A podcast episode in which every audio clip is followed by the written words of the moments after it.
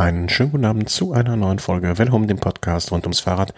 Und an dieser Stelle möchte ich ganz besonders erstmal meinen Kollegen Basti grüßen. Der hat mich heute schon gescholten.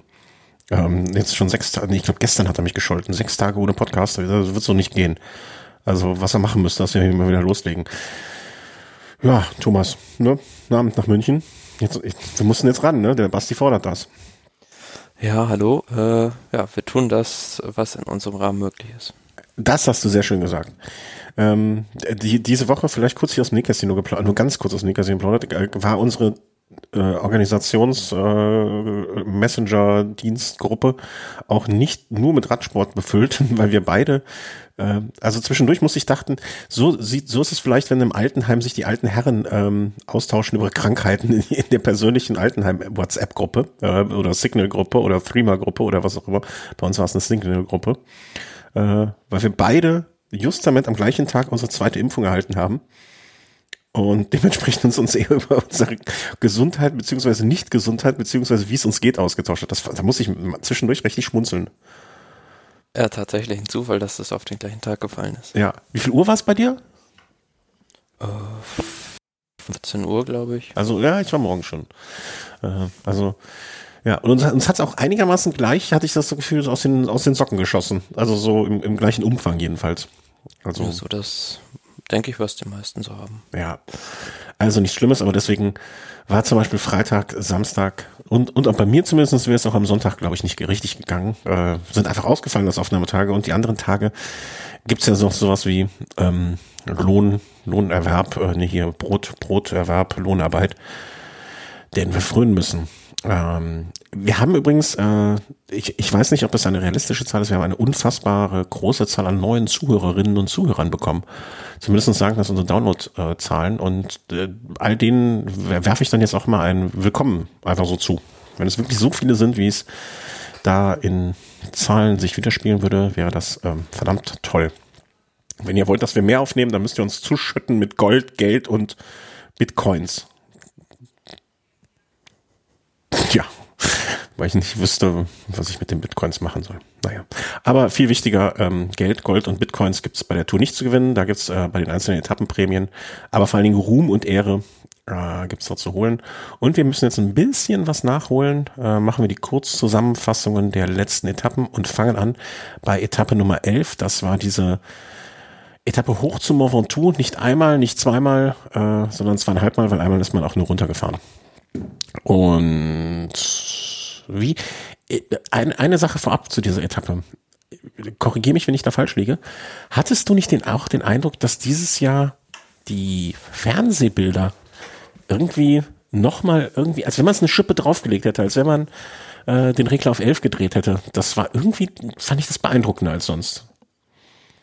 Ja, vielleicht hatte man da auch ein bisschen andere technische Möglichkeiten noch dadurch, dass man halt zweimal über den Mont gefahren ist, da auch feste Kameras zu installieren zum Beispiel. Ja, ich hatte eher, also das auch, aber ich dachte auch, als wenn, äh, stimmt, da habe ich jetzt noch gar nicht so, vielleicht hat man sich mehr Mühe gegeben, so nach dem Motto, okay, wir produzieren ja zweimal Bilder anstatt nur einmal. Ähm, interessant, ja, total äh, schlüssiger Gedanke eigentlich, wenn man drüber nachdenkt. Ähm, ich fand aber auch, dass so Drohnenflüge viel mehr, also sind mir zum ersten Mal jedenfalls bei so einer Bergüberfahrt mehr aufgefallen, als es jemals vorher der Fall war. Ähm, und da habe ich dann hinterher überlegt, ähm, ich habe mich nämlich mit einer ähm, sehr netten Arbeitskollegin unterhalten, die auch oben stand, also gar nicht so weit äh, vom, vom, vom Gipfel entfernt, äh, vorher drüber unterhalten und die meinte dann auch, dass äh, ihr Freund eine Drohne mitnehmen wollen würde. Da habe ich mich gefragt, okay, lässt man ihn da mit einer Drohne fliegen? Ich glaube eher nicht.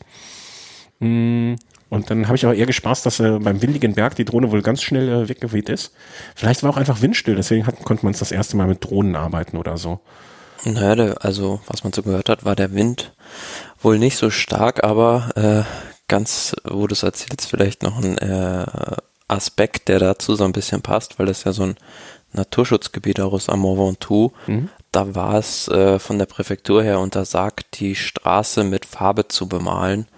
Und da gab es auch so eine deutsche Fangruppe aus Frankfurt oder aus der Nähe von Frankfurt, die da, das sind so Straßenkünstler, also die äh, malen da so richtige Kunstwerke mhm. auf den Asphalt und die haben halt vorher noch versucht, mit der ASO zu verhandeln, ob sie da jetzt nicht doch irgendwie äh, den Asphalt vollpinseln dürfen. Ist letzten Endes zu keinem Ergebnis gekommen. Die sind dann weitergezogen und sollen jetzt da schon den Tourmalet äh, voll bemalt haben. Ah, okay. Nee, das hatte ich nicht mitbekommen. Aber für, für mich jedenfalls ein beeindruckende Bilder. Ähm, fand ich sehr, sehr, sehr toll. Vor allem, als ich da mal hochgefahren bin, äh, war es auch relativ windstill. War ich, war ich nicht unglücklich drüber, um es sehr vorsichtig zu sagen. Weil das kann da oben ja ordentlich pfeifen und ähm, macht dann ja nicht, nicht so viel Spaß, wenn man da gegen den Wind angriffen muss. Das Ergebnis der Etappe oder das Zustandekommen des Ergebnisses dieser Etappe, ähm, Cross Rules the Cycling, könnte man fast wieder sagen. Ja, also ähm, wir hatten ja gemutmaßt Favoriten oder Ausreißergruppe. In dem Eine Fall Mischung war es dann. aber hast dann äh, ein paar Verbliebene aus der Ausreißergruppe, die noch vorne geblieben sind. Trek Segafredo hatte da drei Fahrer gleich in der Gruppe, sieht dann natürlich blöd aus, die sind am Ende Zweiter und Dritter geworden. Äh, Wout von Art hat die Etappe gewonnen und ja, da muss ich ganz ehrlich sagen, war ich dann schon erstaunt oder ich bin generell sehr erstaunt, wie ein Fahrer wie Wout van Art mit einem Meter 90 und ja um die 75, 76 Kilo wahrscheinlich da die Berge hochfliegt. Ist er, also ich, ich kann oder möchte mir nicht vorstellen, dass wir jetzt da anfangen zu spekulieren, dass da irgendwas Böses im Spiel ist. Ähm, vielleicht ist er einfach in der Form seines Lebens. Also vielleicht hat er sich gezielt darauf vorbereitet, als er es in der Vergangenheit gemacht hat. Naja, aber es, das geht ja schon, also es ist ja ein anhaltender Trend bei ihm beim letzten Jahr bei der Tour de France in den Bergen schon sehr mhm. gut. Diesem Jahr bei Tirreno Adriatico hat er sogar Bernal am Berg abgehängt. Das ist ja also entweder eine, eine irgendwie eine Ausnahme von der Physik, ich weiß es nicht. Also weil sonst normalerweise ist ja so, am, am Berg zählt einfach jedes äh, jedes Kilogramm und mir hat das auch noch keiner so richtig ordentlich erklären können, wie halt so ein im Verhältnis, also so einem Normal, Normalbürger ist er ja jetzt nicht über irgendwie übergewichtig oder schwer, aber im Verhältnis zu so einem Kletterer, wenn ich das mal vergleiche, mit einem Kenny Elisond, der da Zweiter geworden ist, der wiegt 52 Kilo und Wout van Arte mit 76 Kilo, also das sind ja fast ja, über 20 Kilo mehr, also und den hängt er dann da am Berg einfach ab. Da ja, fehlt mir noch so richtig die, die Erklärung dafür. Ja, also ich kämpfe mich hier durch gerade durch die Gewichtsklassen, also was heißt Gewichtsklassen? äh, schaue mir an, was die Fahrer zumindestens alle wiegen, die sonst so da, dahinter liegen auch. Und da ist in der Tat der nächste Luzenko mit 74 Kilo, sonst sind das alles so Mitte 60, Mitte 60 Kilo Fahrer, ähm, die da auch sind. Und das, und das Faszinierende ist ja auch, also da, das ist halt ein Fahrer, der kann sowohl Bergetappen gewinnen, als auch den Massensprint auf den Champs-Élysées. Ja, ein, ein guter Allrounder, ne? Mit 26 werden wir wahrscheinlich auch noch ein paar schöne Jahre sehen. Also, wer weiß. Ähm, eine Erklärung kann ich dir jetzt auch nicht geben. Ich hoffe, dass das auch nicht von dir erwartet. nee, aber äh, ich, ich wundere mich nur immer so, dass alle da so ein bisschen äh, bei Pogacar kritisch hinterfragen, aber Wout von Art von allen nur bejubelt wird. Also ich sehe das eher so ein bisschen kritisch in Richtung Wout von Art als in Richtung äh, Pogacar. Mhm. Und was noch hinzukommt, was man ja auch bei den Übertragungen die letzten Tage immer wieder gehört hat, so als oder so anklang. Verdammt nochmal, was wäre das für ein, St also wir haben ja am Anfang in der ersten Vorbesprechung auch gesagt, so dass der Kampf der Individualisten, oder nicht Individualisten, aber der, der, der starken Individualisten mh, Pogacar und Roglic gegen das Kollektiv Ineos. Wenn man sich jetzt mal anschaut, was das Team Jumbo so in den einzelnen Leistungen, also als einzelne Personen oder als einzelne Fahrer alles hervorgebracht hat bis zu diesem Tag und was dann auch noch kommt. Naja, das, äh, da wird, wird, also jetzt im Nachhinein kann man sagen, ähm, das, das, werden, das hätte auch eine sehr einseitige Tour werden können, wenn die alle mit ihrer Klasse ähm, Roglic bis nach vorne gefahren hätten und dann der nur noch hätte vollenden müssen. Ja, also wenn Primus Roglic da unverletzt bis zum Ventoux gekommen wäre, bin ich mir ganz sicher, das wäre eine ganz andere Tour gewesen, mhm. weil ich hätte ihm das schon zugetraut, da zumindest noch in Starkdistanz zu Pogacar zu sein und äh, wie gesagt mit einem Wout van Art, der am Berg saugut ist und auch einem Wingegaard beispielsweise der ja in der Gesamtwertung immer noch sehr, sehr gut liegt, hätte man da ganz andere Optionen gehabt, um da Pogacar in die Zange zu nehmen. Ich gehe fast so weit zu sagen, das hätte man, wäre es vielleicht genauso gewesen wie Quickstep beim Sprint, hätte man, ne, so wie die Cavendish nur noch vorne abliefern mussten, hätte man Roglic wahrscheinlich nur noch vorne abliefern müssen. Und der alleine hätte es dann reißen können. Ein bisschen zugespitzt zugegebenermaßen. Ja, das, das könnte schon so sein, ja. Mhm. Und ähm, ich finde, so bei dieser Tour de France fehlen so ein bisschen, wie soll ich sagen, die Möglichkeiten, um äh, so taktische oder mannschaftstaktische Dinge auszuspielen. Finde ich nicht mal. Muss ich dir mal widersprechen. Ausnahmsweise traue ich mich das mal. Ich glaube schon, dass es solche taktischen Möglichkeiten gegeben hätte oder geben würde, aber die, die, die, die Teams, es sind nicht die Teams dafür da. Guck mal, an dem Tag hätte man doch jetzt auch wie soll man sagen, wenn jetzt, wenn Team Ineos wäre jetzt gut drauf gewesen, ja, alle gut drauf. Man hätte ja vielleicht dann, und es, der Abstand von Carapaz, wär, der wäre in Schlagdistanz gewesen, ne? Dann hätte man ja durchaus bei der ersten Überquerung vielleicht mal mit drei Jungs vorne Vollgas-Attacke fahren können und dann versuchen, über so eine, so eine Nummer da reinzukommen, ne? Aber ich glaube, die haben alle schon fast aufgesteckt. Schon zum, zum dem Zeitpunkt. Also egal, ja, was sie machen, egal was sie machen, es läuft ja alles, ne? Also, es, es fehlt daran, finde ich, dass ein, zwei Teams wirklich noch sich Hoffnung machen können und da bereit sind, auch noch das letzte Schüppchen zu geben, also das letzte Hemd auf, auszuziehen und da und zu attackieren. Ja, wie gesagt, die sind da alle schon äh, durch diverse Stürze, ja. Verletzungen, Krankheiten, alle schon ein bisschen handicapiert und dadurch fehlt es dann einfach auch an der, an der Kraft, um sowas mal durchzuziehen. Ja, ja, aber ich glaube, die Strecke, also ich, ich, ich behaupte wirklich, also die Strecke würde es hergeben oder die Strecke würde Chancen bieten. Ähm, na, da kommen wir vielleicht gleich noch dazu. Ich hätte mir halt von den nächsten Etappen viel, viel mehr erhofft. Das steht jetzt außer Frage, aber ich weiß nicht, also ich bin noch nicht sicher, ob man das den, den, dem Pech der Teams, dem Unfom oder der, der un, was ist das Gegenteil von Risikobereitschaft? Äh, Feigheit. Feigheit. Geil, schön gesagt. Äh, ob man es ob man es den, naja, äh, wir werden eine Feigheit oder Mangel an Möglichkeiten durch Strecke, ich weiß es nicht so genau.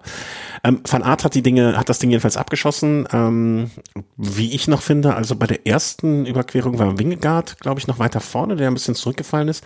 War für mich jetzt ein Fahrer, klar, den Namen schon mehrfach gehört, aber als der da vorne rumturnte auf einmal, äh, hatte, glaube ich, das weiße Trikot stellvertretend für Pogacar an, ähm, fand ich äh, war für mich jetzt nicht so einer, den ich jetzt äh, jeden Tag vorm Schlafengehen nochmal gucke, wo, wie, wie geht's, Wingegaard. Also fand ich eine, ich will nicht sagen, schöne Überraschung für mich, aber hat mich gefreut. Naja, ansonsten an, waren es die üblichen Verdächtigen, ne? Also Uran, Carapaz, Nutschenko, Kellermann, Mass, die so alle da mit rumguckten. Und ja, man muss ja sagen, ähm, also Wingegaard war an dem Tag der Beste. Der hat ja sogar da äh, bei der zweiten Überfahrt äh, Pogacar distanzieren können. Hm. Und ähm, ja, kurz dahinter kam dann Carapaz mit Uran und ähm, die haben es ein bisschen mit Auge wieder zugefahren. Über die Kuppe sind die dann rangefahren an äh, Pogacar wieder und ja, und dann muss ich, muss man auch so sagen, wie du schon zu Recht immer kritisiert hast, ja. hat einfach, hat die, hat die Abfahrt äh, so ein bisschen das Rennen neutralisiert oder äh, ein bisschen verfälscht, weil ähm, wäre das Rennen oben zu Ende gewesen, ja, hätte Wingegaard wahrscheinlich so 20, 30 Sekunden auf jeden Fall auf Pogacar und die anderen Favoriten rausgeholt. So konnten die in der Abfahrt mhm. zusammenspannen, Uran, Carapaz, Pogacar und den wieder einholen. Und wo ich auch noch immer drüber nachdenke, dieses Argument, was man ja auch manchmal in den Fernsehübertragungen hört, ne? Ja, da oben ist nicht genug Platz für alle und so weiter. Man hätte die ja auch einfach oben, man hätte ja gar nicht alle oben hinstellen müssen. Ne? Du hättest einfach, jeder hätte zwei Betreuer, der eine hätte ihm eine dicke Jacke angezogen und dann wären die einfach gemeinsam runtergerollt. Ne? Das wäre jetzt nicht zwingend der Fall gewesen, dass da oben der ganze Tross geparkt hätte. Ne? Also jetzt dann nochmal runterrollen. Nein, also vom Organisatorischen, das ist eine Ausrede. Also das wäre locker möglich gewesen. Gab es ja auch oft genug Ankünfte. Ja. Ja, also ich, ich war insgesamt dann doch auf, auf ob der schönen Bilder von der ganzen Geschichte ein bisschen versöhnter, ähm, aber so glücklich war ich nicht. Also, Pogacar, Uran, Wingegaard, so war das neue Podium vor Carapaz. Ben O'Connor hat's an dem Tag ähm, ein bisschen nach unten durchgeschlagen, um es vorsichtig auszudrücken. Ähm, wo ist er gelandet? Er ist, glaube ich, 15. geworden. Ne? Also hat sich da ordentlich was eingefangen. Ähm, fällt mir ein, denn Martin hatte ich eigentlich, haben wir den Martin einmal schon mal gesehen in der Übertragung? Also da ist der mit Froome irgendwie, hat er so eine Kanastergruppe hinten aufgemacht. Nö, der ist ja ständig in irgendwelchen Fluchtgruppen auch. Ja, dann, dann habe ich immer den Anfang verpasst. Äh, okay, keine Kanastergruppe mit äh, Froome. Dann hat der andere Jungs, mit denen er spielt. Ähm, das war der Zwischenstand. Ne? Grünes Trikot nach wie vor Cavendish, Hipipura. Äh, Bergtrikot hatte dann zu dem Zeitpunkt Quintana vor Wout van Aert, muss man sich auch mal, also hätte man Wout van Aert wahrscheinlich gesagt, dass er nach der Mont Ventoux-Etappe das Bergtrikot hat, ähm, hätte er wahrscheinlich selber auch gesagt, habt ihr einen Vogel? Aber so ist es nun mal von Michael Woods und Wout Poles.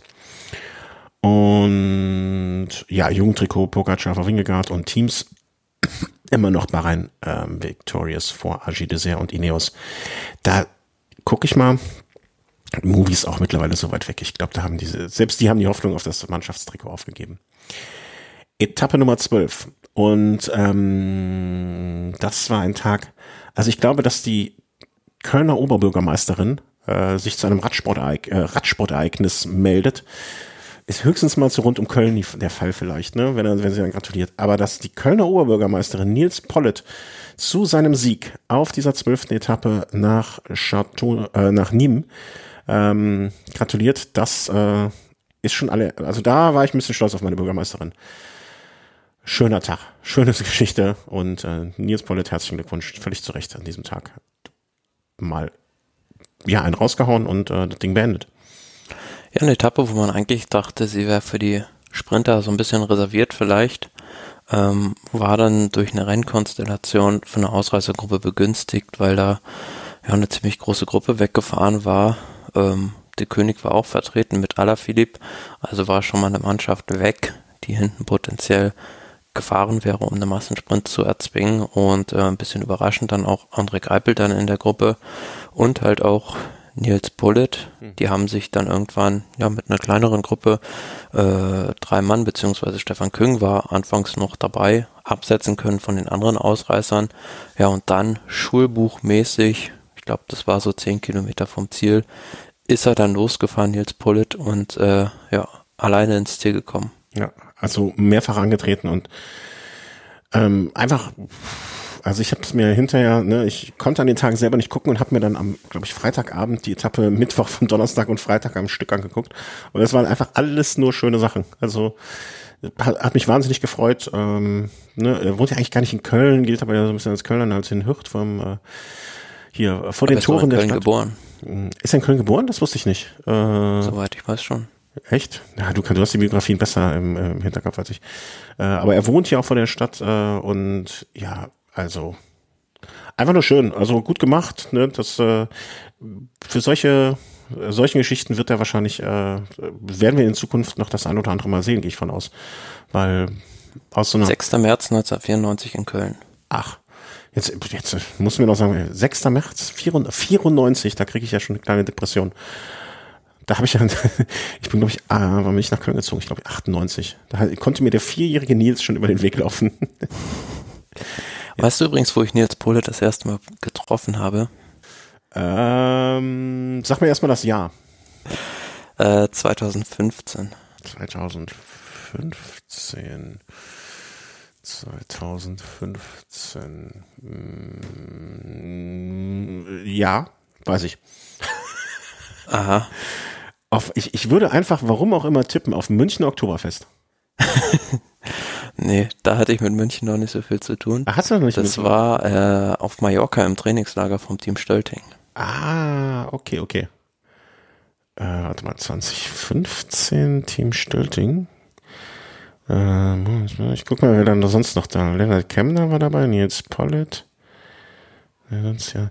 Aha, und da hast du getroffen. Da hast du gesagt, Nils, alte Säge, gib, jetzt schläge ich mal an, dann gewinnst du irgendwann mal eine Tour-Etappe, wenn du mich jetzt hier, wenn du mich am nächsten Berg abhängst. Hätte man auch nicht vermutet, also ich war ja da bei denen auch im Hotel, hätte man auch damals noch nicht vermutet, was so aus den ganzen Fahrern aus dieser Mannschaft wird. Da waren dann doch einige Granaten dabei. Mhm. Äh, und äh, Zweiter von Köln Schuld Frechen ist er mal geworden. Ähm, mein Arbeitskollege, Grüße an dieser Stelle, äh, hat das mal gewonnen. Also interessantes Rennen. Ich hätte jetzt gerne gewusst, in welchem Stadtteil er geboren ist, aber das ist ja nun, äh, machen wir jetzt äh, das werde ich wohl mal in Ruhe recherchieren müssen. Ja, also von der Palmares, schöne Sache und ja, also ist jetzt Tour-Etappensieger. Das nimmt ihn, glaube ich, keiner mehr. Kann ich mir vorstellen. Nö, definitiv nicht und es ist wahrscheinlich auch noch ein bisschen höher anzuordnen als sein zweiter Platz bei Paris-Roubaix. Ich dachte, du sagst jetzt Köln schon frechen. auch Ach, meinst du? Ich glaubst du, wenn er ja doch, doch. Jedes Mal, wenn also ich in sage, der öffentlichen? Wahrnehmung mit Sicherheit allen Radsportkreisen, hm, weiß ich nicht genau. Ja, genau. Also ja, die öffentliche Wahrnehmung wird ihn natürlich, aber glaubst du, wenn er später mal auf seine äh, Karriere zurückblickt, also angenommen, er würde jetzt noch so drei, vier Siege in dieser Art und Weise feiern, dann würde ihm, glaube ich, dieser zweite Platz bei Paris-Roubaix doch ein bisschen höher anzusiedeln sein. Aber vielleicht andererseits den ersten Toursieg, also Tour-Etappensieg, wollen wir Kirche im Dorf lassen, äh, ist, ist, ist ja immer was Besonderes oder wird ihm wahrscheinlich immer in Erinnerung bleiben. Gibt's noch mehr zu sagen in der Etappe? Ich wüsste jetzt nichts. Also ich habe mir auf deinen Anraten die letzten zehn Kilometer angeguckt. Mehr weiß ich auch nicht. Also Nö. Nö, dann brauchen wir auch nicht mehr als sagen, Chapeau Nils, Glückwunsch, völlig verdient und Dankeschön. Ähm, nächste Etappe war die Etappe dann von Freitag. Da kann man auch eigentlich getrost schnell drüber hinweggehen. Ähm, es wurde ein Rekord eingestellt und zwar der von 34 Siegen durch einen einzigen Fahrer bei der Tour de France. Und dieser wurde eingestellt von Mark Cavendish, der seinen grandiosesten 34. Sieg reingefahren hat auf der Etappe nach Carcassonne, ähm, der ja, schönen mittelalterlichen Stadt. 220 Kilometer ist man dahin gedüst von Nîmes rüber. Und äh, wie, wie du schon mehrfach gesagt hast, auch man, die, die haben ihn abgeliefert da vorne. Und er hat dann einfach nur noch äh, die Kerze auf dem Geburtstagskuchen angezündet, damit es eine schöne Atmosphäre gibt. Ja, auch wenn man mal zwischendurch in diesem Sprint gedacht hat, ähm, ja, und jetzt werden, wird da dieser Zug überholt von der König, vielleicht von irgendwie Team DSM oder einer, pardon, einer anderen Mannschaft, ähm, haben sie es dann doch wieder so genau getimt, dass Cavendish ja nicht, nicht wirklich mit viel Vorsprung gewonnen hat, aber doch wieder als erster über die Ziellinie fuhr, wenn, obgleich man sagen muss, es hätte auch gut äh, Michael Murkoff gewinnen können, wenn er gewollt hätte. Und ich sag dir immer, also, ne, ich zitiere wieder unsere grandiose Signal-Gruppe. Ähm, du sagst mir dann oft so, ja, schau ab Kilometer so und so, wenn ich, wenn du weißt, dass ich es nicht gucken kann. Aber du beherrschst natürlich auch die grandiose Kunst, mich dabei nicht zu spoilern, indem du einfach nur jeden Zahl sagst. Aber wenn meine Frau mir schon sagt, ähm, weißt du, wer heute gewonnen hat? Und ich weiß, das ist eine Sprintankunft und ich weiß, dass das der, die Egalisierung des äh, Eddie Merckx Rekords sein könnte. Dann wusste ich in diesem Fall schon vorher, leider Gottes.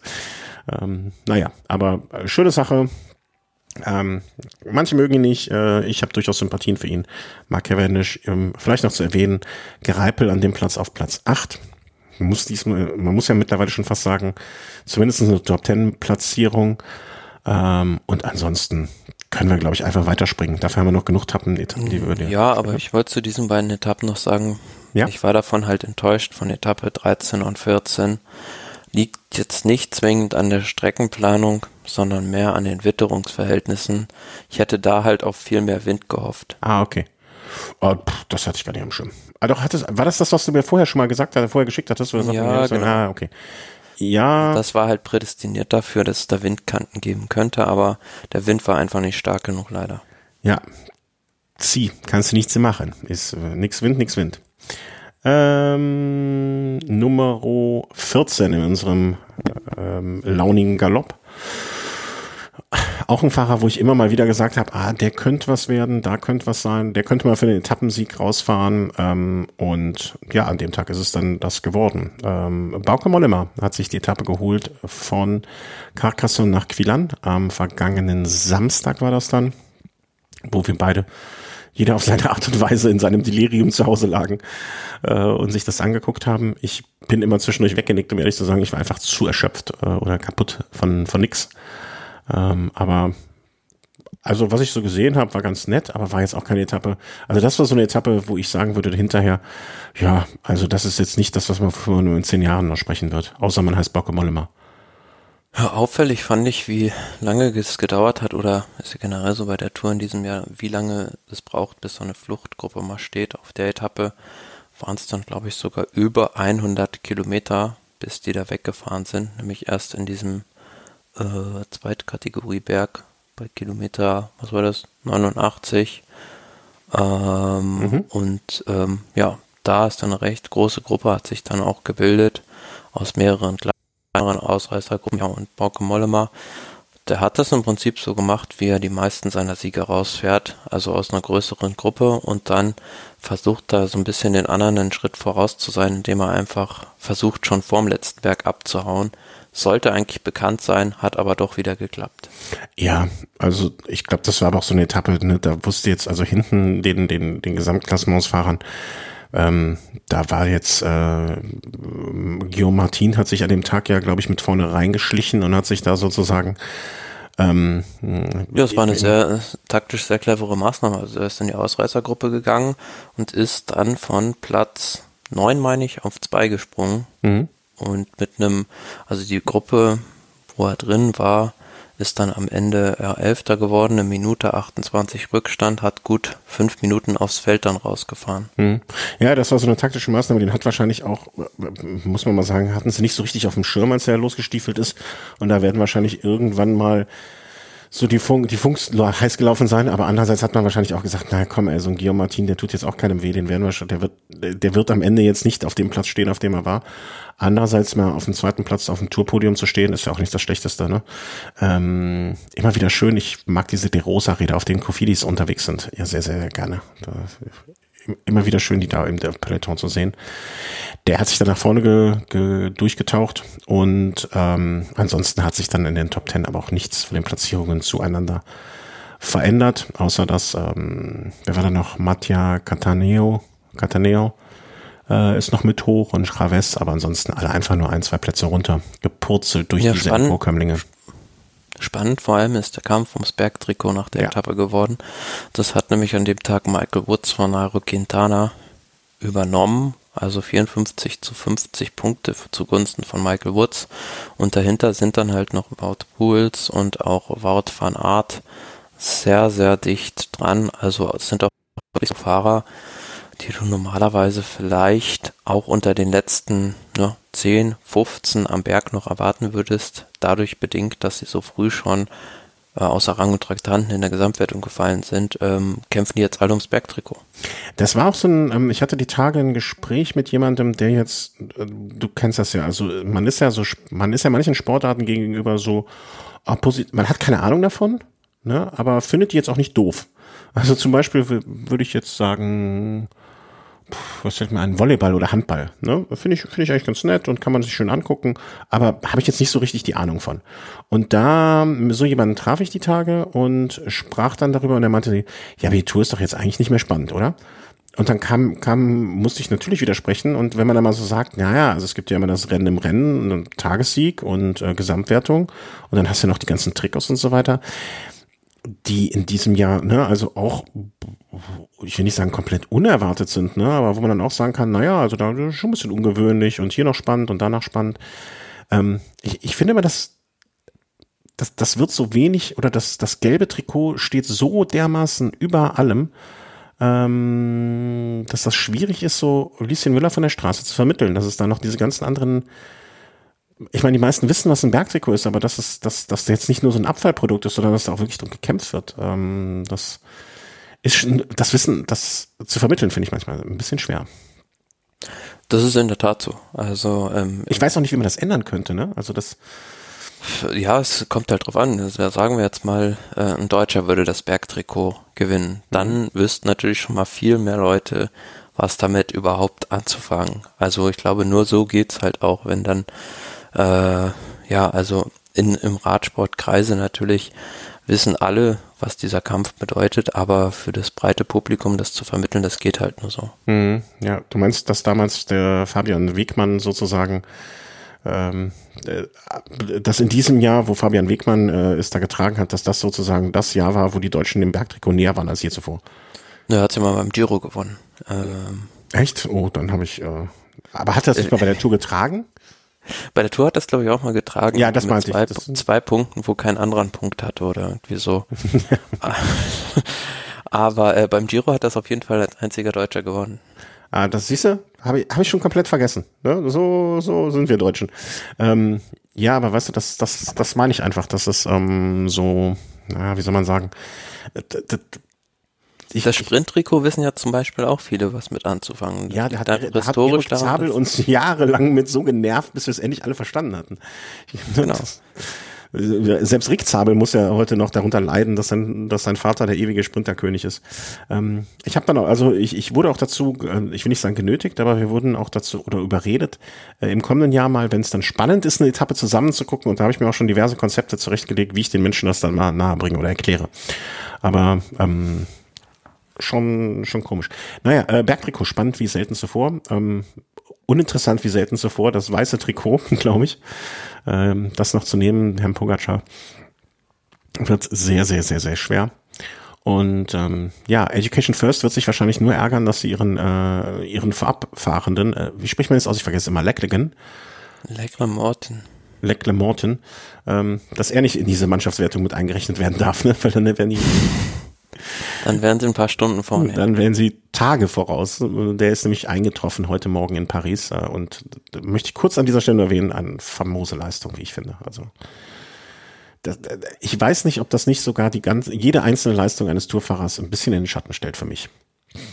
Ja, hat nur Gewinne im Prinzip diese Aktion. Ja. Zum einen natürlich äh, hat er da Geld gesammelt, ist glaube ich für diese World Bicycle äh, Relief Genau, für diese Fahrrad-Charity.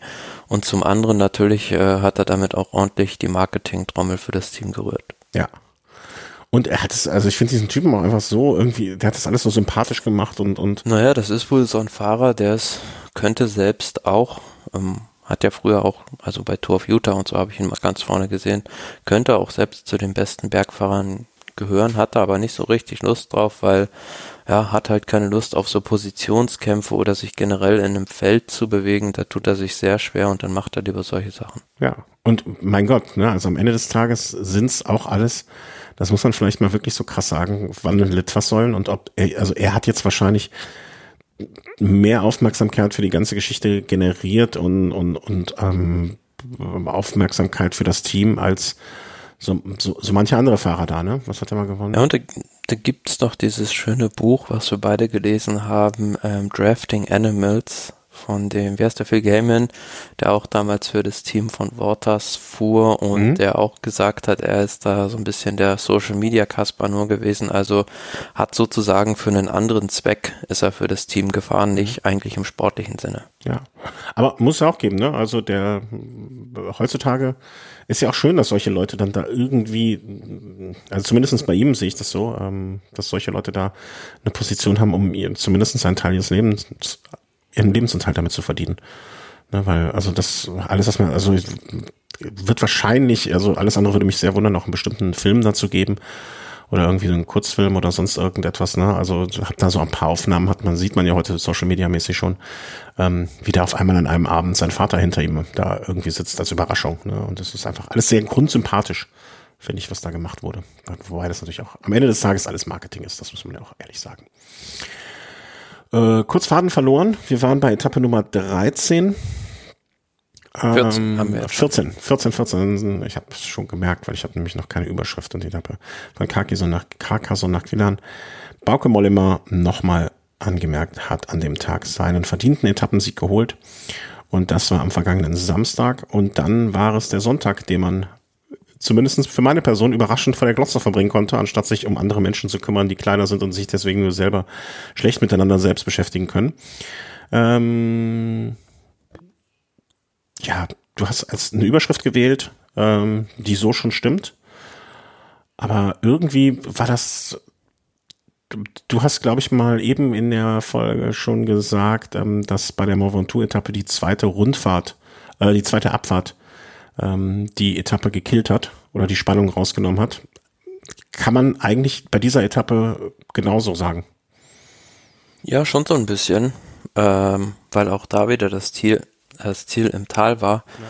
Ja. Mich in Andorra, dass man da hingefahren und ähm, ja, wäre das oben haben wir halt am Berg gewesen, hätte es glaube ich schon bei den Favoriten noch einen bisschen ernster ausgetrageneren mhm. Kampf gegeben. Man muss aber generell sagen, zwar sind ja auf der Etappe auf diesem Portin Valira auf über 2400 Meter Höhe gefahren, aber es ist halt so eine Seite der Pyrenäen, die man ja vom Osten her eher selten befährt, aus dem Grund einfach, weil die Pässe da relativ flach im Verhältnis sind und somit Öde. ist es da auch ja, schwierig, irgendwie große Differenzen rauszufahren. Hm. Und ähm, zumal auf diesem Port den Valira oben ein äh, so starker Wind geweht hat, wie man es selten bei einer Bergetappe sieht. Und ähm, ja, dann gab es auch wieder so eine Taktik, taktische Maßnahme von Ineos, die man nicht so ganz verstehen muss. Also die hatten zwei Fahrer in der Fluchtgruppe, ähm, Castro Viejo und äh, Van Baale war es, meine ich. Und ähm, ja gut, dann hat man halt erwartet, als die Fluchtgruppe dann weg war, dass dann oben äh, in der großen Höhe auf dem Port Valera Richard Carapaz attackiert, die beiden vorne warten und ihn dann äh, sozusagen bis zum letzten Berg ziehen. Mhm. Aber da kam halt einfach nichts. Die sind halt, haben halt dann äh, auf dem Gipfel gewartet und haben dann weiter in der Gruppe Tempo gefahren, in der Favoritengruppe, was halt überhaupt gar nichts gebracht hat. Nee, komplett herausgeschmissenes Energie. Also ich, ich war, ich habe es auch nicht. Wir sprachen ja schon öfter mal von der ähm, mysteriösen Mario Kummer Movistar Gedenk ähm, ähm, na, ähm, Taktik. Das, da, da war nix. Also das habe ich überhaupt nicht verstanden. Also es ist so auch so, hä? Nee, äh, so gar nichts. Und da war ja auch noch, war das auch bei der Etappe, wo ja auch das Team, welches Team war es noch gleich? Das auch so ein Groupama FDJ, haben die nicht investiert wie sonst, was das Godu das Ding gewinnt? Ja, die hatten drei, drei Fahrer in der Fluchtgruppe und sind, die anderen haben sich bedankt, weil äh, Bruno Amirai und äh, ich glaube Valentin Madouas waren das. Die sind ja. gefühlt zwei Drittel der Etappe vorne in der Fluchtgruppe gefahren, die anderen nur auf dem Gepäckträger gesessen. Ja, und äh, wie gesagt, ich hoffe, die haben alle abends einen Fresskorb da vor die Tür gestellt, weil und wofür haben die das gemacht? Für einen Eimer. Also jetzt etwas. Ja, aber man, man muss man muss auch mal sehen, das sind halt Desperados. Also wenn man mal guckt, der König Quickstep, die haben jetzt glaube ich fünf Etappensiege geholt. Mhm. Und dann kannst du ja schon mal überlegen, von 15 Etappen sind schon mal fünf Etappensiege weg. Dann nochmal zweimal Alpecin Phoenix, ich glaube Jumbo Visma hat auch noch zwei Etappen gewonnen und dementsprechend gibt es halt noch viele Teams, die halt verzweifelt jetzt schon so um einen Etappensieg noch kämpfen und der Druck wird immer größer. Dementsprechend hat den halt der sportliche Leiter äh, so ein bisschen vielleicht auch als Strafarbeit dazu verdonnert, ihr müsst jetzt heute unbedingt die Etappe gewinnen mit der Brechstange. Hm. Ja, aber äh, Brechstange ist, äh, wie man offensichtlich in dem, in dem Fall sieht, nicht immer der beste Ratgeber. Weil am Ende hat's, hat's zumindest mich da mehr so mit einem, äh, mit einem Kopfschütteln, ne, so, äh, nee, also, das war ja nichts. Schlau war das mit Sicherheit nicht. Also ja, die das, anderen. das kann ich über viele Dinge in meinem Leben sagen. wenn man mal so guckt, die anderen Teams, also Bahrain Victorious, die hatten da beispielsweise auch drei Fahrer in der Gruppe. Trex Segafredo, die hatten auch drei Fahrer. Also wenn ich dann halt sportlicher Leiter bin bei Groupama FDG, dann äh, versuche ich da zumindest äh, mir die Arbeit mit diesen Teams halt zu teilen. Ja, selbst wenn ich jetzt Fahrer wäre, wenn ich nicht sportlicher Leiter wäre, sondern nur Fahrer, ja, und, und, und würde ich doch mal die anderen mm, animieren, so nach dem Motto, ey, jetzt lass doch mal zusammenspannen, lass uns doch mal zusammen machen. Also, ne, das, das, äh, hat mich wirklich ein bisschen irritiert, was, was das soll. Also habe ich, hab ich kaum verstanden. Ähm, und auch, Ine, also Ineos und Grootpama, die kriegen, die, weiß nicht, äh, Preis für die größte Ja gut, bei Ineos kann ich mir das noch so ein bisschen erklären. Ich glaube, die können das einfach nicht anders. Die sind das, über Jahre hat man denen das so äh, in den Kopf einmal trittiert, dass sie einfach die ganze Zeit von vorne fahren, dass die nichts anderes können. Hm, ja. Nichtsdestotrotz, es war halt alles angerichtet dafür, dass es an dem Tag dann was, was bei rumkommt. Und das ist es nun mal einfach nicht. Also das muss man einfach mal. Ja, man muss dann ja auch sagen, Carapaz, gut, der hat es dann probiert, aber der hat gefühlt eine Attacke von fünf Sekunden gefahren, hat sich dann wieder hingesetzt. Mhm. Also, und bei den anderen Favoriten, ja, also die haben es zwar probiert, aber da schien mir jetzt keiner irgendwie zwei Beine noch mehr zu haben, außer vielleicht Pogacar. Und konnte sich keiner so richtig auch dann absetzen. Und diese letzte Abfahrt von diesem äh, Col de Baixaldis oder weiß nicht, wie man das ausspricht, die war ja auch, sah ziemlich gefährlich aus. Mhm. und ich hätte so gedacht, oben ja, hatte dann der Sepp Kuss 20 Sekunden so ungefähr auf Valverde Vorsprung, der da als bester der anderen Ausreißer dabei war, ähm, dass Valverde das auf der Abfahrt vielleicht wieder zufährt, weil wenn er halt muss, ist er ein sehr guter Abfahrer, weil werde. Aber als ich dann mal gehört habe, dass der Sepp Kuss da auch ähm, selbst äh, sein Europadomizil in Andorra hat, also der lebt da und trainiert da, da war eigentlich schon so mehr oder minder klar, ähm, gut, der wird sich die Abfahrt jetzt auch schon, wird ihn nicht das erste Mal runterfahren, sondern ja. im Training mit Sicherheit das ein oder andere Mal äh, darunter gebrettert sein. Von daher war, war mir dann ziemlich klar, dass es Valverde dann wahrscheinlich doch nicht aufholen wird. Und ich war, ich war andererseits froh, wir wissen nicht, wir wissen beide, was los gewesen wäre, wenn Valverde da böse gestürzt wäre. Ich glaube, ich, der, Persön der Chris wäre persönlich noch nach Andorra an dem Abend gefahren und hätte Sepp Kuss ähm, sein, sein, sein Siegesprämie von dem Tag aus, aus dem Handschuhfach geklaut. Ähm, weil Klar, er, kann natürlich sein, dass da Valverde auch so ein bisschen Olympia schon im Hinterkopf hatte und nichts riskieren wollte. Ja, man wird im Alter so blödes, also ich, ja, ich glaube, ich weiß nicht, ob Valverde überhaupt das Alter merkt, ob der überhaupt was mitkriegt, dass er alt geworden ist. Ähm, aber insgesamt würde ich sagen, ähm, ja, ich habe ihm so ein bisschen die Daumen gedrückt, aber hast du so auch nur ein bisschen dran geglaubt, dass er, also, okay, du sagst es ja eben, ne, an dem Moment, aber nee, ich hatte, ich hatte da auch schon so, das gibt nix. Also das, also nie gar nicht bös gemeint, ne, aber mir war, ich hatte da schon keine große Hoffnung für Valverde. Und Sepp Kuss, ich finde auch, ne, ich war leider Gottes vergessen, da gab es mal irgendwann, wurde auch die Geschichte erzählt, ähm, warum er Sepp heißt mit Ich finde es einfach. Ja, er hat äh, ja auch deutsche Vorfahren. Ja, ja, das habe ich gehofft, Großväterlicherseits, die kommen aus der Nähe von Frankfurt und seine Eltern haben ihm, da gab es heute auch ein Interview bei der ARD, äh, halt diesen Vornamen gegeben, damit er so einen ja einmalig unverwechselbaren Namen hat. Haben sie geschafft. Zum Glück haben sie ihn nicht Cinderella genannt. Ähm, aber schöne Sache. Also insgesamt fand ich das eine schöne Etappe. Ne? Quintana hat an dem Tag dann ähm, also zwischendurch auch mal aufge, äh, wie sagt man, eingesattelt, eingespannt, aber hat an dem, das, das war auch nur ein Strohfeuer. Also im Grunde genommen hat Wout Puls war im Rennen um das Bergtrikot der große Sieger. Ja, es ist so ein bisschen, wie soll ich sagen, kein richtiges Bergtrikot-Rennen. Also man hat halt gesehen, an diesem Port den Valira, wo es über 2000 Meter mal hinausging, war es ein ganz anderes Rennen. Da hat keiner gegen Quintana eine Chance. Mhm. Also sobald es halt über 2000 Metern ist, sind halt die Kolumbianer enorm im Vorteil und da sind so ja auch schwerere Fahrer oder schnellkräftige Fahrer, sei jetzt mal wie ein Wout van Art oder Wout Puls, die kommen da einfach nicht mehr mit, wenn dein Quintana losfährt. Aber bei diesen Bergsprints, sage ich jetzt mal, auf so relativ flachen Bergen wie an dem Tag, ist halt Quintana chancenlos. Ja, also das war ja, aber äh, also dementsprechend das Bergtrikot wurde dann an dem Tag ähm, übernommen, sagte ich gerade, ne, schon von, na jetzt habe ich die Etappe wieder von Wout Puls, äh, der da die nötigen Punkte gesammelt hat. Und äh, fand ich aber insgesamt, ne, das war jetzt so, so auch nicht so ein richtiges Feuerwerk, aber man konnte am Ende ein bisschen, hatte man ein bisschen Spannung und äh, ich, ich war dann am Ende doch ein bisschen versöhnt mit der Etappe, muss ich sagen. Ja, und was er noch sagen wollte, also Guillaume Martin, den wir gelobt hatten am Vortag, hat er sich da auf Platz zwei geschoben, hat diesen ganzen Zeitpuffer, den er sich da rausgeholt hat, einfach durch einen Anfängerfehler verspielt. Er wurde oben am Port den Valira äh, zu Beginn der Abfahrt, wurde da abgehängt und äh, ja, ist dann nie wieder zurückgekommen. Ja.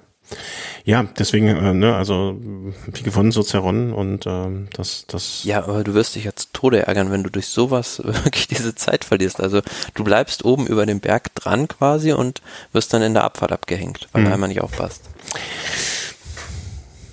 Ähm, ja, also passiert. es ist Radsport. Ne? Äh, ähm, aber in, insgesamt würde ich dann doch sagen, ähm, hatte, würdest du denn, also diese Etappe jetzt mal ganz konkret die rausgegriffen, ne? Ähm, warst du zufrieden mit der? Also ist das so eine Etappe, wo du sagst, äh, ja, schönes Ding? Nö. Also ich würde sagen, ja, man kann damit eigentlich aus Klassementsicht nicht so richtig zufrieden sein, weil wenn man jetzt mal so ein bisschen zurückblickt, gab halt diese beiden Etappen in den Alpen, äh, die, wo Pogacar dominiert hat mit Col de Rome und Col de la Colombier. Äh, klar, da ist einiges passiert. Dann gab es diese Bergankunft in Tignes, wo alle, ja, sich fand ich auch noch so ein bisschen zurückgehalten haben und dann halt diese Etappe über den Mont Ventoux, worüber wir gerade schon gesprochen haben, wo sich das Ganze so ein bisschen neutralisiert hat durch die Abfahrt. Mhm. Und äh, ja, das gleiche ist jetzt hier wieder passiert und halt auch dadurch bedingt, dass diese Berge, wie gesagt, nicht so häufig befahren werden, aus dem Grund, dass sie nicht so selektiv sind, ähm, war die Etappe jetzt auch so ein bisschen, ja, wieder Augenwischerei. Augenwischerei klingt aber hart. ja, aber ich, ich fand, aber vielleicht bin ich auch echt bescheiden geworden. Aber mal gucken, was sie noch gebracht, äh, was, was die Etappen noch bringen. Also da werden wir ja gleich noch drauf eingehen. Kommen wir zur heutigen Etappe. Das war dann die Etappe Nummer 16. Äh, nach El Pas de la Casa nach Saint-Gaudens. Du hast, ich habe die Etappe heute weder gesehen, noch mehr als das Ergebnis gelesen. Deswegen. Saint-Gaudens, glaube ich. Ich weiß nicht, wie man es ausspricht. Ja, das, das, das reicht uns aber, ähm, um nachher Mm, was ist denn passiert? Also ich habe nur gehört, äh, also meine, wie sagt man, äh, hier mein, mein Küchenherd, der hat heute rot geblinkt. Ich glaube, das macht er immer, wenn äh, ein Bohrerfahrer äh, gewinnt. Ja, also am Anfang. Oder wenn die Katze ja, drüber läuft. es gab einen Bergabstart, also die sind da ähm, im Prinzip die ersten 40 Kilometer nur bergab gefahren. Da hatten sich dann äh, zunächst Kaspar Askren von der König abgesetzt, später hat sich dann auch noch Kwiatkowski von Ineos dazugesellt, genauso wie Mattia Cattaneo. Und ähm, die wurden dann aber später aufgefahren in der Bergwertung drin, in der ersten Col de Port von ähm, ja, einer anderen Gruppe noch, woraus sich letzten Endes die äh, Gruppe des Tages gebildet hat. Und da waren dann halt bedingt durch den Zwischensprint, der dann nach dem ersten Berg waren, äh, auch die beiden Sprinter Colbrelli und Matthews drin, und ähm, ja, im Feld hatte man sich dann mit der Gruppe irgendwie zufrieden gegeben. Und ähm, ja, gut, dann hat halt, äh, hat, hat, hat sich eine kleine Gruppe daraus gelöst, drei, vier Fahrer. Und von denen heraus hat sich dann Patrick Konrad solo abgesetzt und ähm, hat so ein bisschen davon profitiert, dass es bei seinen Verfolgern eine Rivalität gab und ähm, er dann ja solo ins Ziel fahren konnte. Ja. Ich habe mich sehr gefreut, als ich das gelesen habe, weil Patrick Konrad hatte ja jetzt schon so ein paar gute, ich will nicht sagen gute Tage, ne, aber eben mal Zweiter geworden bei der Etappe äh, nach Quilan und ähm, ich glaube irgendwie bei dieser ganz langen Etappe war er auch lange in der Führungsgruppe. Also fährt insgesamt, äh, wenn ich jetzt sagen will, keine schlechte Tour, ist das schon fast untertrieben, fährt eine gute Tour.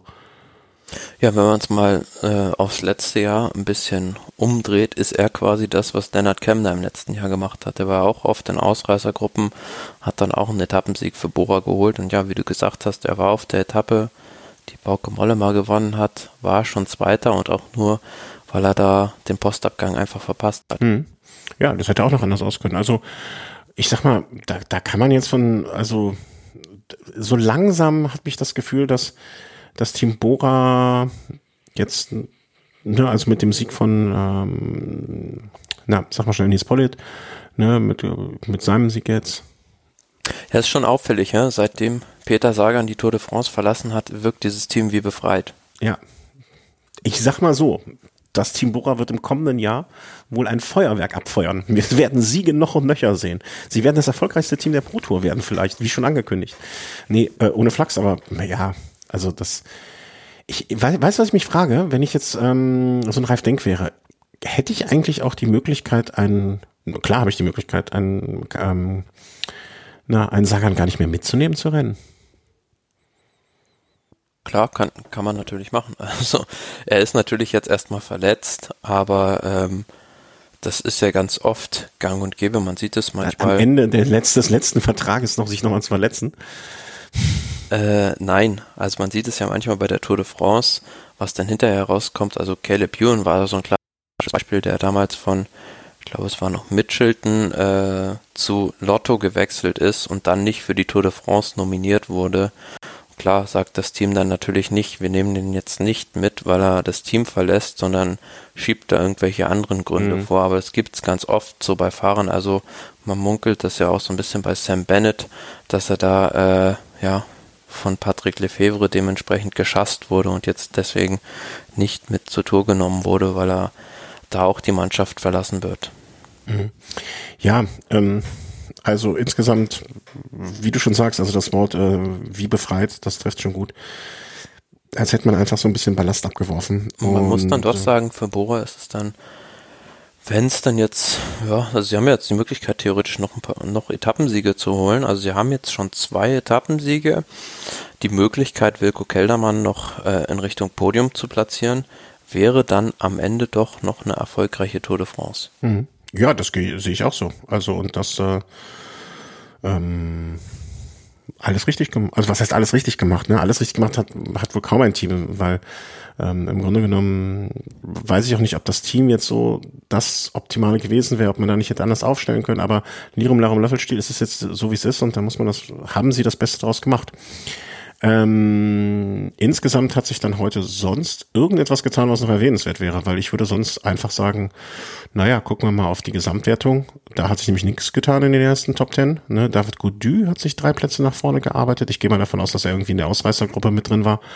Aber genau, der war, der war in der Spitzengruppe mit drin. Bei den Favoriten, ja, da gab's an dieser letzten Viertkategorie-Welle so ein kurzes Antesten, aber mehr war das dann auch nicht, was noch so ein bisschen ja jetzt äh, nicht bemerkenswert, aber doch schon auffällig ist, Michael Matthews und Sonny Colbrelli, also die waren jetzt auf so einer Halbbergetappe, sage ich mal, mhm. äh, vorne in der Ausreißergruppe, werden Zweiter und Dritter und Matthews schiebt sich im Kampf ums grüne Trikot jetzt auf, äh, was sind das, 37 Punkte ran an Mark Cavendish. Also klar, wenn Cavendish durchkommt, bis nach Paris wird das Trikot wahrscheinlich gewinnen, aber man weiß ja nie. Also wenn jetzt mal irgendwie, gibt jetzt theoretisch noch zwei Möglichkeiten für einen Massensprint. Wenn er da irgendwie einmal einen Defekt hat, zwei Kilometer vom Ziel und äh, das andere mal irgendwo auf Position 25 eingebaut wird und Matthews kommt dann beides mal vorne rein, könnte das theoretisch noch kippen. Hm. Ja, aber also so richtig lang glauben möchte ich nicht. Äh, wir, wir, vielleicht kommen wir da ganz am Ende der äh, Sendung nochmal zu, weil da kommt ja die entscheidende Frage, wer gewinnt in Paris. Ähm, das ist der Stand heute. Ähm, ich würde sagen, jetzt habe ich fast vergessen, Kapitelmarke zu machen, was mich dann hinterher sehr viel Zeit kostet. So, kurze Pause gerade gehabt, jetzt geht's weiter nochmal äh, in die Vorausschau. Und ich bin ganz blöd und habe mir noch nicht die Seite der Tour de France aufgemacht, weil traditionell arbeiten wir mit unterschiedlichen Seiten, damit wir alles beleuchten, von allen Seiten noch beleuchten können. Äh, Kämpfer Konrad am Traumziel. Auch eine schöne Überschrift, oder? Von der Tour heute. Kämpfer Konrad. Haben die jeden Tag irgendwie so eine was, Alliteration? Ist das eine Alliteration? Ja. ja, also man muss ja sagen, er hat ja noch nicht viel gewonnen in seiner Karriere. Also das war sein Traumziel, das wissen wir jetzt. Der österreichischen Staatsmeisterschaft, ja. was jetzt nicht despektierlich klingen soll, aber da ist jetzt, denke ich, die Auswahl nicht so riesig. Ich weiß nicht, wie das nicht despektierlich klingen soll. Nun ja, äh, morgen eine Etappe geht von äh, bei dir, also bei mir, Claire, Muret. 17. Etappe Muret nach Saint-Laury-Soulon, Col du Portet. Also haben das ja schon mal gesagt, dies, diese Ankunft, die es bei der Tour de France, wo ich meine 2018 schon mal gab, wo Quintana da gewonnen hat. Also man fährt sozusagen beim Plada D noch ein Stückchen weiter nach oben, komplett auf diesen Col du Portet am Ende äh, Or-Kategorie Berg, mhm. 16 Kilometer, rund 9 Prozent Steigung im Schluss. Zuvor mit dem Col de Persaud und dem Col du Val du Rond Assé sind noch zwei weitere Erstkategorieberge, aber ja, ein über 100 Kilometer flacher Anlauf. Mhm die 100 Kilometer flache Anlauf geschenkt. Ne? Also irgendwie müssen ja mal ein paar Kilometer zusammenkriegen und die Strecke. Ich glaube, dass wir die 100 Kilometer tun den Fahrern jetzt auch nicht besonders weh. Naja, nach den anderthalb, äh, zweieinhalb Wochen jetzt vielleicht schon. Aber äh, eigentlich könnte es ein toller Tag werden. Könnte theoretisch. Spricht, ne, es spricht nicht so richtig viel dagegen. Ja, aber wenn man jetzt mal auch mal guckt, ich habe das gerade auch nochmal geschickt äh, mit der ja, Wettervorhersage. Ja, äh, ja, also das schaut jetzt nicht so gut aus für die Fahrer. Naja, weil, ähm, es sieht nicht, also ich möchte einen Profi zitieren, der mal folgenden Satz mir, zu mir sagte, wenn das Wetter richtig schlecht war, dann wusste ich, die anderen leiden nur noch mehr, auf, mehr als ich. Das hat mich gefreut. Ja, es gibt Sonnefahrer und Sonnefahrer, deswegen äh, wollte ich da gerade drauf kommen. Äh, hast, dass du grad, hast du gerade, Moment, muss ich nachfragen, bevor ich dich falsch verstanden habe. Gibt's Sonnefahrer und Sonnefahrer oder Sonnefahrer und Sonnefahrer? Muss man das mit Kölschen Einschlag oder mit, Geo äh, mit, mit meteorologischem Einschlag äh, verstehen? solche und solche. Ah, okay, okay. Sonne und Sonne. Hm? Und in dem Falle spielt es halt eher einem Pogacar in die Karten, weil da sagt man ja, er mag eher schlechtes Wetter und bei äh, ja richtig heißen Bedingungen ist er nicht ganz so gut. Also dessen Leistungsfähigkeit nimmt im Verhältnis zu den anderen nicht so stark ab mhm. bei schlechtem Wetter und ähm, ja, morgen sind da äh, auf 2600 Metern 5 Grad und Regen vorhergesagt und auf 1000, also 1000 Meter tiefer 11 Grad und Regen. Klingt jetzt nicht so toll und im ersten Teil der Etappe ja, könnte es auch möglich sein, dass es auf diesem Flachstück die ersten 100 Kilometer da auch eventuell recht starken Seitenwind gibt. Also ich, das, das klingt aber alles für mich so, ähm, ich, ich komme in eine Küche rein, ne? Also es ist dunkel und ich komme in eine Küche rein und so ganz langsam erzähl und ich sehe überall Zutaten, die ein tolles Gericht erzeugen könnten. Ja, mit Sicherheit. Also die Etappe kann so oder so, so laufen. Ähm, ich glaube nur nicht, dass die Wahrscheinlichkeit sehr hoch ist, dass eine Fluchtgruppe da durchkommt. Mm, und ich wette dagegen, ausnahmsweise mal. Ich wette hier äh, so eine so eine Limo. Ich wette eine Limo dagegen, dass eine Fruchtgruppe, äh, keine Fruchtgruppe. äh, ich glaube nicht so eine Fluchtgruppe von nur so fünf, sechs, sieben Fahrern. Ich glaube eher, dass sich so ähm, unten am letzten Berg werden sich so, so, so, so 18, 16 Fahrer zusammen, also ne, die, die Besten, die Führenden. Und da werden sich dann drei, vier absetzen. Und weißt du, wer morgen gewinnt? Das habe ich gerade ähm, im Kaffeesatz in der Küche gesehen. Äh, Quintana. Das ist eigentlich, eine, glaube ich, ein guter, ne, schlechtes Wetter stört ihn, wenn ich es mich richtig entsinne, nicht so richtig. Es geht sehr hoch, 16 Kilometer Anstieg ist jetzt auch nicht so das Schlechteste. Ich glaube, morgen gibt's eine, ähm, gibt's eine Allianz äh, der Südamerikaner. Naja, und wenn man es halt auch mal so sieht, äh, es hängt auch viel davon ab, was probieren die Klassementteams. Also Ineos, die müssen ja was machen und die ja. müssen im Prinzip auch, können die nicht zuwarten bis auf den Schlussanstieg, weil wenn man mal in der Gesamtwertung guckt, Richard Carapaz, wenn er noch aufs Podium will, hat jetzt 15 Sekunden Rückstand, zwei Uran, aber er ist der schlechtere Zeitfahrer im Verhältnis zu Uran, zu Wingegaard auch und zu einem Wilko Keldermann, der jetzt auch noch nicht weit weg ist. Mhm. Von daher, so hat man jetzt auch gesehen bei den anderen Bergetappen, er ist die anderen im Duell Mann gegen Mann so nicht losgeworden und ja, Ineos hat ein starkes Team und die müssten eigentlich schon vorher versuchen, ihn anzugreifen. Mhm. Also das, das wird morgen, je länger ich drüber nachdenke, umso mehr sage ich, das wird ein, äh, wird ein tolles Ding. Äh, und man muss ja auch im Hinterkopf behalten, die Etappe danach, ne, also, warte mal, habe ich, ja doch, die Etappe danach, ne, am Donnerstag, von Pau nach Luz Ardiden, mit dem Tourmalet und äh, Luz Ardiden, da ist natürlich ein legendärer Tag, aber ich glaube fast, dass die Etappe morgen mindestens genauso gut dafür geeignet ist, äh, Alarm zu machen.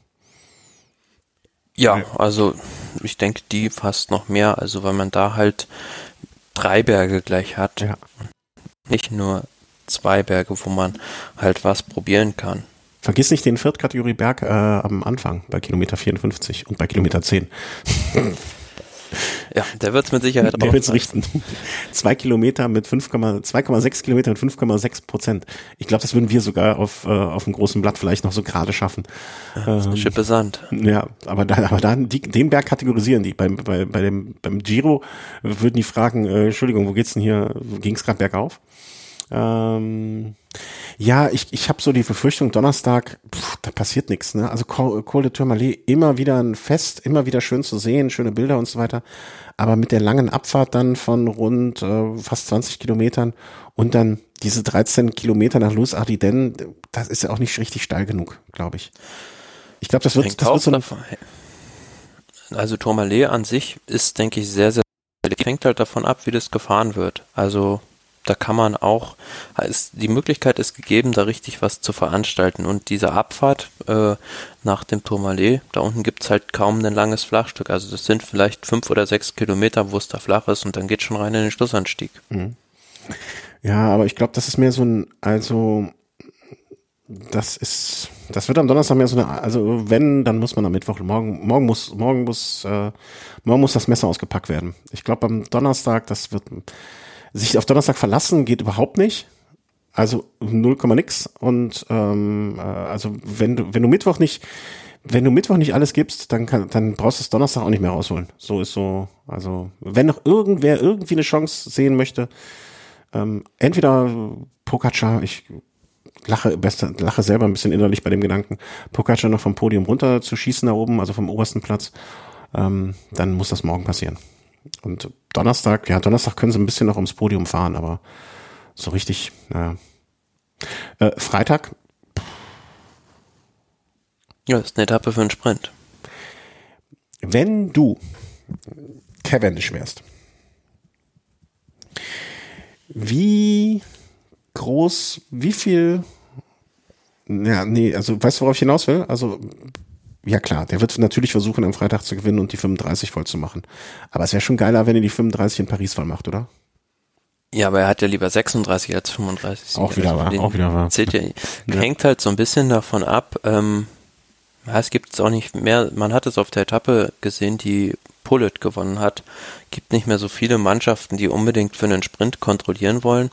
Wenn ich da mal so gucke, okay, Alpecin vielleicht noch, wenn Philipsen dann noch im Rennen ist, der König, ja, aber das war's dann auch schon ganz grob gesagt schon fast. Ähm, und äh, kann auch sein, dass da vielleicht, wenn am Anfang, da geht's ja auch so ein bisschen rauf und runter mit diesem Viertkategorieberg, wenn da die Gruppe richtig äh, die Zusammenstellung hat, dass da eventuell auch eine Ausreißergruppe durchkommt, mhm, will ich auch ja. nicht ausschließen. Ja, könnte auch sein. Dann holt er es halt in Paris. Wenn, wenn er an dem Tag Cavendish nicht den Sprint holt, dann schiebt der Lefebvre am Samstag so dermaßen die Geldbündel unter das Laminat der Hotelzimmer. Das glaubst du nicht. Das, das, also das, ich glaube, das wäre einer der größten. Weiß man eigentlich, wie Patrick Lefebvre und Eddie Merckx zueinander stehen? Äh, weiß ich nicht. Nee, weiß niemand. Müsste man, weiß ein Hörer das? Bitte melden, bitte melden. Ähm, wäre jetzt noch wäre jetzt noch so ein schöner Treppenwitz der Geschichte, wenn die sich nicht mögen oder so. Das wäre noch, dann wird dann noch mehr Geld in den Koffern vor die Hotelzimmer stellen. Ach, ähm, wäre schön. Ja, Klingt aber auch, ne, also jetzt so mit den Hügelchen, die da hinten rauskommen, 200 Kilometer nicht lang, ja, ähm, das kann gut sein. Und in Paris wird dann die Wahrscheinlichkeit an Sprints doch nochmal größer sein. Also, also, wir hatten ja im letzten Jahr so, auch so eine ähnliche Etappe, meine ich mich erinnern zu können, kurz vor Schluss, wie die 19. jetzt in diesem Jahr. Und da war es ja sogar so, dass dann äh, Peter Sagan und Sam Bennett in der Ausreißergruppe waren und ums grüne Trikot dann noch gekämpft haben. Auch das ist nicht ausgeschlossen. Mhm ja, vielleicht äh, versucht auch Cavendish nochmal in die Ausreißergruppe reinzukommen. Ne, damit das ihm, wollte ich damit sagen, ja. Mh, ja, ja, ja. Ähm, ich, ich wollte das für die, die Leute, die vielleicht nicht so schnell sind wie ich und äh, da ich dachte, ich hätte einen hellen Moment und naja, du weißt, was ich meine.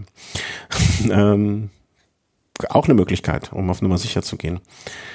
Äh, kommen wir zur Etappe am Samstag. Da wird es dann, ähm, ja, ganz klar, Zeitfahren. Gibt es da überhaupt noch, also ich, ich wüsste jetzt ehrlich gesagt nicht, ich müsste sehr lange nachdenken, um zu gucken, wen ich da als Favoriten, also ne, so als, als Etappenfavoriten sehen würde. Ja, vielleicht so ein Stefan Küng noch. Ja, okay, vielleicht, den haben wir noch Vielleicht dabei. einen Nils Pollitt, der das auch sehr gut kann, Zeitfahren. Also ja, und der auch noch frisch, also was heißt frisches, ne, aber offensichtlich äh, noch mit noch Kräfte. Ja, da gibt es ja einige Fahrer, die sich so ein bisschen jetzt äh, aufsparen können für den Tag vielleicht noch ähm, von diesen Zeitfahrspezialisten. Aber klar, am Ende der Rundfahrt gelten in so einem äh, Einzelzeitfahren ja auch bei den Klassements Favoriten immer ein bisschen andere Gesetze als äh, zum ja, Anfang noch. Genau. Ja, und dann, also tut sich, also von den Favoriten ähm, gibt es da irgendwie, also glaub, glaubst du, dass es da jetzt mal abgesehen davon, äh, dass ein Carapaz der deutlich schlechtere Zeitfahrer ist als die anderen, die gegebenenfalls dann da auch nur noch ums Podium mitfahren. Ansonsten wird sich der Pogacar, wenn bis dahin alles gut gegangen ist, da auch keine Blöße mehr geben. Ne? Immer vorausgesetzt, alle bleiben gesund und alle kommen sicher durch. Das ist ja immer die Grundvoraussetzung dafür. Ja, ich schätze also, der wird dann nur noch verwalten und eventuell auf den Etappensieg fahren da. Hm. Ja, aber das wahrscheinlich auch ohne Risiko. Naja, und dann Samstag? Sonntag. Äh, Sonntag, natürlich. Ich, ich finde es immer befremdlich, dass so Sportturniere an einem Sonntag. Ich finde es immer schöner, wenn die am Samstag ändern. Dann könnte man noch ein bisschen, äh, weißt du, dann muss man nicht direkt danach in die, in die Arbeitswoche. Ähm, könnten auch die Fahrer noch einen Tag ausruhen, wobei die können sich wahrscheinlich länger ausruhen. Am Sonntag dann Champs-Élysées. Naja, und wir wünschen uns natürlich immer wieder mal, dass es ein Ausreißer schafft, dort rauszukommen. Aber dieses Jahr ist einzig und allein, setze ich total auf, voll auf Karte Cavendish und Sieg auf dem Champs-Élysées ob sie es 35 oder die 36 ist, ist egal. Malt Paris grün an. Das, sein, das hat er sich verdient. Ja, mag sein. Also er wird sich das als großes Ziel gesetzt haben, nochmal auf den Champs-Élysées zu gewinnen, aber das haben auch andere. Also ich kann mir gut vorstellen, dass André Greipel da auch nochmal gewinnen wollen würde. Und ähm, mein persönlicher Tipp ist ja so ein kurioses Szenario, dass äh, auf Wout van Aert den Massensprint auf den Champs-Élysées im Bergtrikot gewinnt. ja, das wäre auch eine Nummer. Wenn Macht den Marcel Wüst. Hm? Er macht den Marcel Hüls. Ja, aber der hat das am Anfang einer Tour gemacht und nicht am Ende. Also wenn, wenn am Ende Greipel und Cavendish auf eins und zwei, egal in welcher Reihenfolge sind, ne, ich weiß nicht, dann äh, können, Hörer können gerne unter dieser Folge ähm, hier einen Kommentar hinterlassen, was ich dann machen muss oder machen soll. Also da werde ich mir irgendwas ausdenken. Wenn die zwei am Ende eins und zwei belegen, egal in welcher Reihenfolge. Also das ist mir dann auch egal. Ob ich dann hier, äh, keine Ahnung, als, einz als einziger Kölner äh, mit einer T-Mobile Kappe und T-Mobile, habe ich noch, ich glaube, ich habe sogar noch T-Mobile Hose und T-Mobile Trikot von früher. Habe ich mal gewonnen. Äh, damit einmal, keine Ahnung, die innere Kanalstraße Fahrradkorso rauf und runter machen muss oder keine Ahnung, irgendwie. Äh, werde ich auch mit Foto belegen. Oder äh, denkt euch das aus. Also solange ich Kleidung anlassen kann, ist mir fast alles egal. Äh, für, für, fürs nächste Fotoshooting, wo ich dabei bin, Schnurrbart wachsen, egal. Das fände ich toll. Und wenn André Greipel gewinnt, dann fahre ich am also fahre ich am Sonntag äh, Nee, dann fahre ich nächste Woche irgendwann nach Hürth und lege irgendwo mal eine Kappe nieder. Dafür, dass er noch mal eine Etappe gewonnen hat bei der Tour. Gut, dann war's das, oder? Fällt uns noch was ein? Äh, nö. Also es gibt jetzt schon einige Fahrer natürlich auch, äh, die jetzt, also beispielsweise Nibali ist ja schon ausgestiegen wegen Olympia. Mathieu van der Poel ist auch schon ausgestiegen wie Olympia. Bin jetzt auch mal gespannt, was so ein Wout van Aert jetzt in den nächsten Tagen macht, weil der will ja auch bei Olympia gut sein. Also wird man dann sehen, ob man dann so bei der Tour noch durchziehen kann, äh, wenn man da bei Olympia was reißen will. Vielleicht kann man, also wenn, wenn Wout van Art deinen Traum wahr werden lässt, ne, also er müsste ja jetzt, also ich glaube, dass du die nächsten, mm, dass du die nächsten Tage auch überstehen kannst hinten im Gruppetto. Ich glaube, da werden ja einige sein, die sa sich sagen, ey, wir machen jetzt hier ganz hübsch, wir haben noch Ziele dieses Jahr. Ähm, und man hat es ja auch oft genug erlebt, wenn die Gruppen groß genug sind, dann ist die Tour ja auch ein bisschen flexibel bei der Wahl, ähm, wer, rausfliegt und nicht. Na, also stell dir mal vor, so ein Wout van Art fährt jetzt wirklich noch ins Bergtrikot. Ähm, den würden sie ja dann nicht hinten aus der Zeigersäcke. Weißt du, in dem Moment, wo der ins Bergtrikot fährt, kann er hinten in der Karenzzeit machen, was er will. Die nehmen ihn ja nicht im Bergtrikot aus der Karenzzeit. Das kann ich mir schwer vorstellen. Ja, aber das Faszinierende ist ja auch, dass er im Prinzip noch, äh, wie viel sind es jetzt noch? Eins, zwei, drei, vier, alle fünf Etappen theoretisch noch gewinnen kann. Also der kann sowohl die beiden Bergetappen gewinnen, der kann äh, die beiden Massensprints gewinnen, kann aber auch das Zeitfahren gewinnen, theoretisch. Ja. Aber vom ähm, beim Punktetrikot ist er aber zu weit, äh, grünen Trikot ist er zu weit weg. Da, grünen Trikot ist er schon zu weit zurück. Da hat er 101 Punkte, er ist zu 279. Aber stell dir mal vor, was das für eine Eddie Merckx Huldigung gewesen wäre, wenn Wout van Aert im grünen Trikot und Bergtrikot gefahren wäre und ah nee, ah nee, und Cavendish hätte ihm dann gleichzeitig noch Eddie Merckx, das, also Eddie Merckx wäre in aller Munde gewesen die ganze Zeit. Ja. Und in, im Sinne von ähm, wie soll man sagen, nicht im Sinne von äh, nur Gutes, also auch nicht Schlechtes, aber äh, ja, wie soll man sagen, also ja, du weißt, was ich meine. Äh, mhm. Viele Aspekte dieser Tour wären auf alle ähm, auf Eddie Max gemünzt gewesen. Gut, dann würde ich sagen, wünschen wir euch ähm, eine schöne Restwoche, ähm, eine vor allen Dingen eine schöne Resttour. Äh, bleibt alle gesund. Ähm, äh, schaut euch die Tour an. Morgen der Tag ist bei mir nochmal dick im Kalender. Äh, zwei Fragen, nee, ein paar Sachen habe ich noch. Ähm, wer es bis jetzt geschafft hat zuzuhören? Punkt eins. Ähm, vielleicht weißt du das auch. Hm, stell dir mal folgende Situation vor. Ich fahre relativ viel Auto, leider Gottes. Jeden Tag. Nicht jeden Tag, aber viele Tage. Und ich komme oft, bin ich in dem, in dem, in der, in der, in der Bedrulle zwischen, ich sag's mal grob, 17 und 18 Uhr Auto zu fahren. Gibt es eigentlich auch gerne im Internet irgendwie einen Radiosender oder eine Möglichkeit, jetzt datensparsam, und mit datensparsam meine ich nicht ähm, Eurosport, äh, Livestreaming, was ich mir während der Autofahrt eh nicht angucken wollen würde, ähm, sondern so eine Art Radiosender, wo ich das hören kann nur. Äh, wo du sozusagen das Rennen, die Etappe hören kannst. Ja, also genau wie. Eine Live-Radio-Reportage. Ja, genau. Und das noch am besten in einer Sprache wie Englisch oder Deutsch, die ich gut verstehe. Ja, ich glaube, das gibt's mit Sicherheit. Äh, im französischsprachigen Raum. Äh, bei, ich glaube auch bei den Italienern gibt es sowas und bin mir nicht sicher, aber vielleicht gibt es sowas bei BBC oder so. Da würde ich das noch am ersten verorten. Aber ich weiß nicht, ob du sowas mit deinem Radio empfangen kannst. Nee, äh, es könnte ja als Internet-Livestream sein, das wäre ja okay. Weißt du, ich könnte es ja als Internetradio hören über. Müsste man mal gucken. Also ich kann, wie gesagt, ich kann mir das am ersten äh, bei der BBC irgendwie vorstellen, dass die sowas äh, anbieten. Mhm. Naja, für morgen wird es ein bisschen knapp, da müsste ich heute Abend noch mal eine Schnellrecherche machen. Aber grundsätzlich wäre das ja auch eine Geschichte, die mich interessieren würde. Ne? Also und BBC, also Englisch wäre äh, wär machbar, sag ich mal vorsichtig für mich. Ähm, und wenn nicht, dann komme ich zu Punkt zwei. Ähm, wer von diesen vielen neuen Hörern, wenn es die wirklich gibt, ähm, äh, uns etwas Gutes tun möchte. Es gibt wir, äh, es gibt auf unserer Seite Wiederum unterstützen. Also es gibt schon wirklich, äh, wofür wir sehr dankbar sind, Hörer, die uns unterstützen.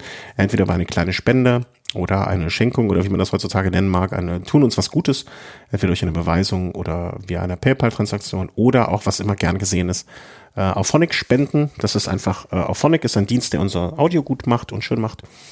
Und ähm, das kaufen wir sonst. Und wenn ihr uns da fünf Stunden oder so schenkt, dann sind das einfach fünf Stunden Sendung. Also jetzt so, ja, wie viele Sendungen sind das so? Gut, gut drei bis vier, die dann äh, quasi von euch gespendet sind. Ähm, man kann auch, äh, wenn man das möchte, über ein Amazon-Suchfenster bei Amazon was bestellen und dann kriegen wir einen ganz mini, mini, mini kleinen davon. Ähm, also wenn ihr jetzt nur dazugekommen seid und denkt, ja, das ist schön, das möchte ich, dass die Jungs das weitermachen und immer weitermachen. Wir machen das ja schon ein bisschen was. Ähm, das machen wir, weil ihr uns helft dabei. Also zumindest so geldmäßig. Ja, oder? Und danke dafür. Ja, danke. Ja. Und ich danke, sag ganz besonders danke nochmal dir, Thomas, für deine Zeit heute Abend. Und ich denke mal, wir werden dann in der nächsten Woche ähm, folgende Dinge feiern. Ähm, Rigoberto Uran hat die äh, Tour de France gewonnen. Ähm, Mark Hamilton hat den 36. Sieg in Paris errungen. Also nicht den 36. Sieg, sondern seinen 36. Tour de France Sieg ähm, nee, seinen 35. Sieg äh, bei der Tour de France sich geholt. Allerdings in Paris hat André Greipel gewonnen, ja, vor Mark Cavendish. Und ähm, was, was, was können wir noch feiern? Ach ja, und Wart von Art ist im Bergtrikot angekommen. Das sind so äh, das Fazit, was wir, was ich kurz durch eine Zeitreise von letzter Woche schon heute verkünden darf. Ja, sehr oraklisch. Alles klar. Macht es gut, bleibt gesund, passt auf euch auf. Tschüss. Tschüss.